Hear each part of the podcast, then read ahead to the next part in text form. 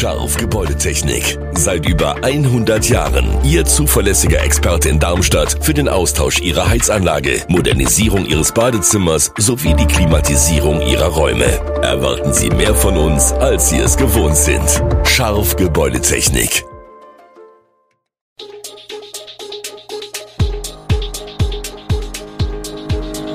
Gude, unser morgendliches News Update. Das Wichtigste aus Südhessen für Sie im Überblick. Guten Morgen aus Darmstadt an diesem 11. April. Umbauarbeiten am Loop 5, mehr Verkehrssicherheit in Darmstadt und Frust in Apotheken. Das und mehr gibt es heute für Sie im Podcast. Die Umbauarbeiten am und im Shopping Center Loop 5 in Weiterstadt sind deutlich zu sehen. Bis Ende des Jahres soll aus dem Einkaufszentrum ein sogenanntes Retailtainment Center werden. Damit gemeint ist eine Kombination aus Einzelhandel und Unterhaltung. Dazu zählen Attraktionen wie ein Indoor-Spielplatz und auch das Theater Tivoli. Die moderne Spielstätte mit 3D-Effekten sollte eigentlich schon im vergangenen September öffnen. Die Baugenehmigung fehlt aber bislang.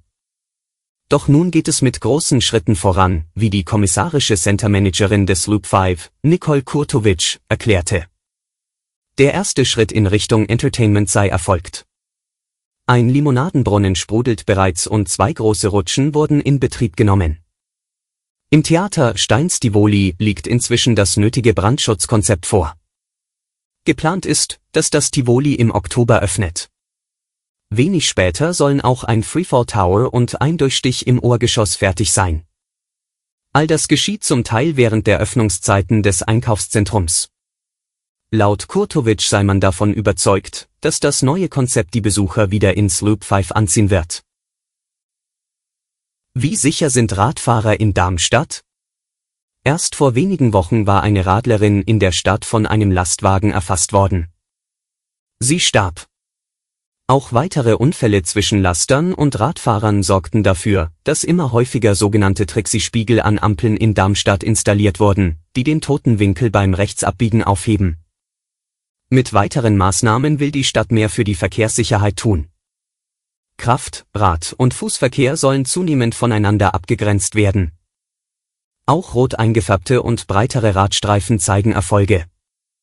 Die Stadt arbeite nun eng mit der Hochschule in Sachen Verkehrssicherheit zusammen und habe zwei Mitarbeitende zu Verkehrssicherheitsauditoren fortbilden lassen, heißt es aus dem Mobilitätsamt. Am meisten verspricht sich die Stadt aber von weiteren Tempo 30 Zonen. Diese sollen in Zukunft ausgeweitet werden, wenn es politisch möglich ist. Wie geht es für die Rutkowski Patrol nach dem Vorfall auf der Raststätte Gräfenhausen West weiter? Die Polizei hatte die 18 Mitarbeiter der polnischen Security-Firma am Abend wieder auf freien Fuß gesetzt. Ob die Angestellten, die mehrere der 63 streikenden Lkw-Fahrer bedrängt haben sollen, wieder in ihre Heimat zurückgekehrt sind oder sich noch in Deutschland aufhalten, ist nicht bekannt. Die Polizei hat am Freitag Anzeigen unter anderem wegen des Verdachts des schweren Landfriedensbruchs, Bedrohung, Nötigung und versuchter gefährlicher Körperverletzung erstattet. Die Ermittlungen dauern an.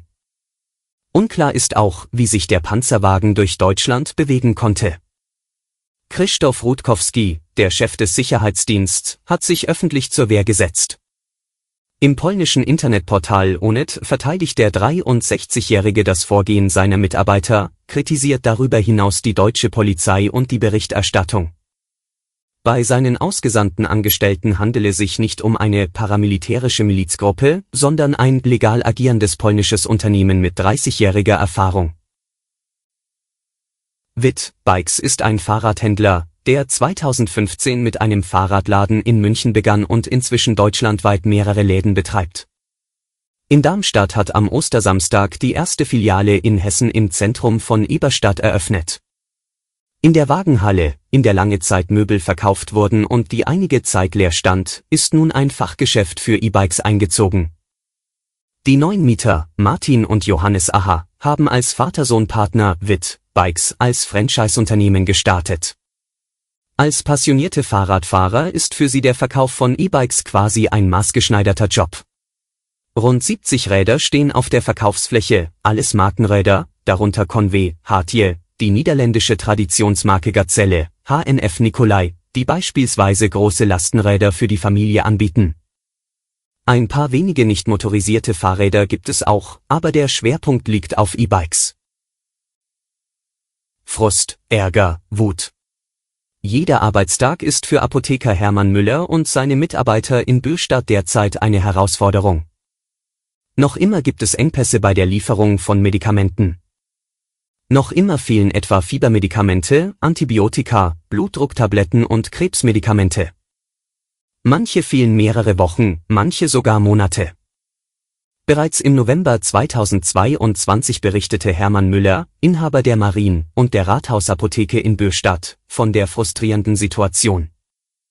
Dass die Engpässe vor allem Deutschland treffen, ärgert Müller enorm. Viele Firmen, die nicht mehr oder wenn, nur beschränkte Mengen liefern, würden diese ins Ausland schicken. Das sei wegen des deutschen Arzneimittelpreisniveaus lukrativer. Müller sieht Politik und Krankenkassen in der Pflicht, zu handeln. Doch was tun? Apotheker und Ärzte würden nun häufig miteinander sprechen, um Rezepte für Patienten, vorhandene Medikamente und Alternativen zu besprechen. Ein organisatorischer Mehraufwand für beide Seiten. Und eine frustrierende Situation für Patienten als Leidtragende. Die Grundwasserneubildung in Rheinland-Pfalz und Hessen ist seit Jahren rückläufig, die Pegel vieler Messstellen sinken. Über einen längeren Zeitraum betrachtet haben die beiden Bundesländer ein Grundwasserproblem. Das rheinland-pfälzische Umweltministerium bestätigt, die mittlere jährliche Grundwasserneubildung ist in den vergangenen 20 Jahren gegenüber dem langjährigen Mittel um rund 25 Prozent zurückgegangen. Auch in den kommenden Jahren werde mit einer defizitären jährlichen Neubildungsrate gerechnet. Umweltministerin Katrin Eder von den Grünen erklärt dazu, sauberes Trinkwasser wird so immer mehr zum kostbaren Gut. Ähnlich ist es in Hessen, auch wenn Grundwasser noch in ausreichender Menge zur Verfügung steht, so zeigen unsere Daten doch auch, Wasser ist keine Endlosressource. Das sagt Thomas Schmidt, Präsident des Hessischen Landesamtes für Naturschutz, Umwelt und Geologie, HLNUG. Die gute Nachricht, der März war ein sehr nasser Monat und damit fürs Grundwasser ein guter. Der viele Regen der vergangenen Wochen dürfte das Defizit aus diesem Winter weitgehend ausgeglichen haben. Doch das ist nur eine Momentaufnahme. Alle Infos zu diesen Themen und noch viel mehr finden Sie stets aktuell auf www.echo-online.de. Gute Südhessen ist eine Produktion der VAM von Allgemeiner Zeitung, Wiesbadener Kurier, Echo Online und Mittelhessen.de. Redaktion und Produktion die NewsmanagerInnen der VAM. Ihr erreicht uns per Mail an audio.vam.de.